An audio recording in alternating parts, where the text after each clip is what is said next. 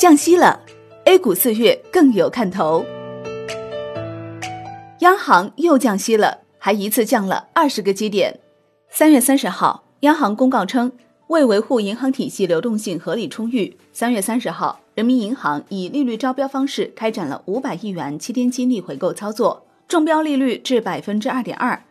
数据显示，上次中标利率为百分之二点四。值得注意的是，此次下调后，七天期逆回购利率已创二零零三年一月七号以来新低。一季度以来，央行已通过多种渠道对相关利率进行过调整。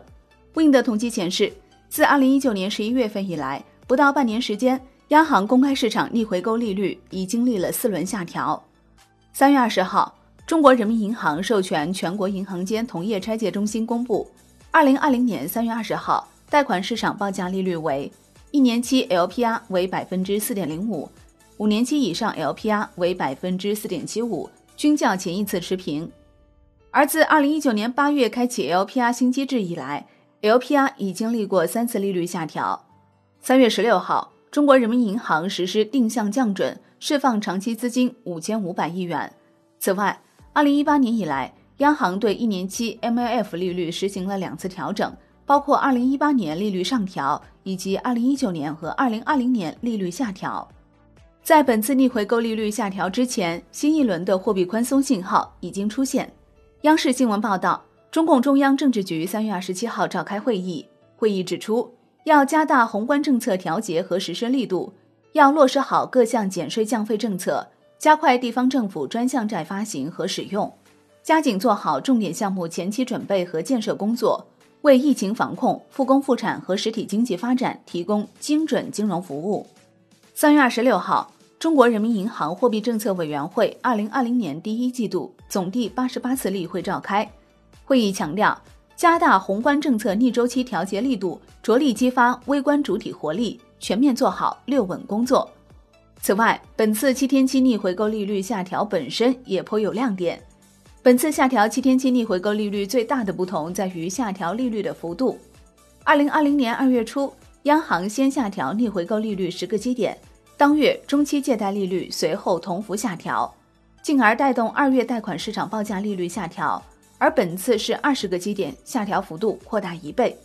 和二月初的操作相同之处在于逆回购利率先下调，预计四月中旬 MLF 利率有望同幅下降，进而带动四月二十号 LPR 报价下调。分析指出，新一轮降准降息蓄势待发，全面降准下调 MLF 和 LPR 利率。以及下调存款基准利率都有望陆续落地，同时货币政策新一轮宽松加码的开始，也将为股市等金融市场运行提供支撑。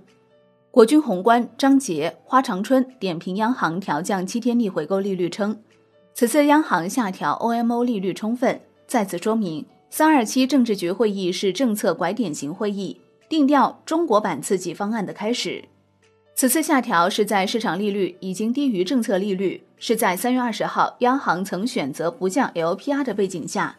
后续央行货币政策将从审慎再次转向积极。原因有二：坚决贯彻执行三二七政治局会议引导贷款利率下行精神，以及对金融市场稳定更紧密看护。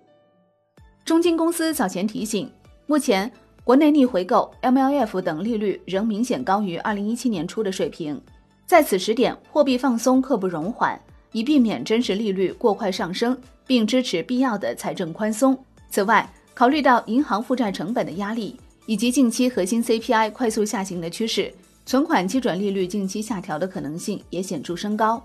需要注意的是，本次降息，股市反应平淡，创业板还一度大跌百分之三。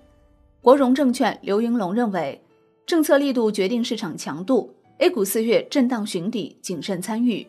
光大策略谢超团队表示，央行略超预期的 OMO 降息，大概率将带动四月的 MLF 和 LPR 利率下降。叠加中央政治局会议明确加大财政政策力度，意味着政策松的变数可能已如期在路上。政策逆周期调节未来有望保持较大力度，对市场的积极作用后期有望逐步体现。当前市场估值相对合理，若继续下跌，建议 A 股长线资金可逐步进场。短线资金可继续等待各变数好转的右侧信号。中信策略研报称，一揽子政策刺激是 A 股拐点最重要的催化剂。预计随着四月中旬海外疫情的拐点出现，以及国内一揽子经济刺激政策的推出，A 股市场将迎来底部拐点，开启二季度的上涨。国盛证券分析师张小瑶表示。四月，随着海外波动缓和，内部对冲加码，市场将逐步走出底部，迎来修复。随着一季度数据出炉以及后续两会召开，国内政策对冲也将持续加码，继而推动 A 股市场走出底部，迎来修复。行业配置重点关注三大方向：消费板块如食品饮料、医药等；政策对冲的方向如地产、基建、汽车、家电等；科技成长仍是中长期主线。粤开证券李麒麟点评称，对债券市场而言，这次降息在预期内，但超预期的是，央行一次性下调了二十个基点，降息的节奏和幅度要更快。此种情形下，利率将继续下行。